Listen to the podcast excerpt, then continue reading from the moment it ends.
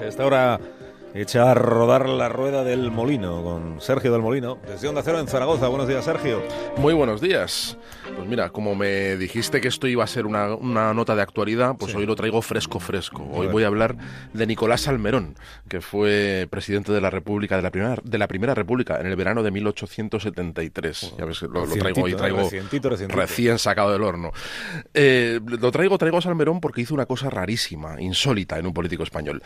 El Salmerón dimitió sin que le trincaran robando, sin verse envuelto en nada sucio, sin nada, nada de eso.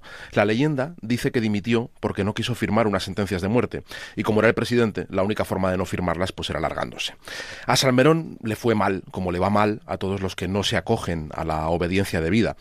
De Salmerón hoy solo se acuerdan en su tierra, en Almería, donde tiene un parque y una estatua, pero yo creo que no estaría mal que hablaran de Salmerón a todos los mandaos, a todos los que se esconden tras los legalismos y los retruécanos de abogados de la tele.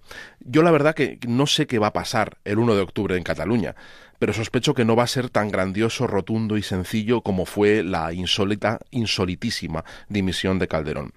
Porque mira, echan a consellers, hacen que Junqueras cargue con el futuro muerto y salen por ahí desfilando jefes de los Mossos que no quieren acabar dando explicaciones de equilibrista ante un juez.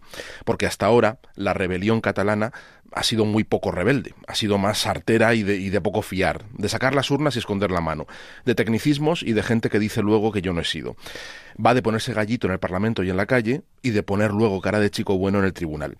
Hay muchos Poncios Pilatos dejando correr el agua de los lavabos, mucho mandado, mucho a mí que me registren, pero ningún Nicolás Almerón que diga yo no firmo esto, o yo sí lo firmo, pero arriesgo mi nombre y mi persona con mi decisión, no pringo a todos los demás. Qué poquito nos acordamos de los que saben dar la cara. Recientito era, sí sí, incluso del futuro.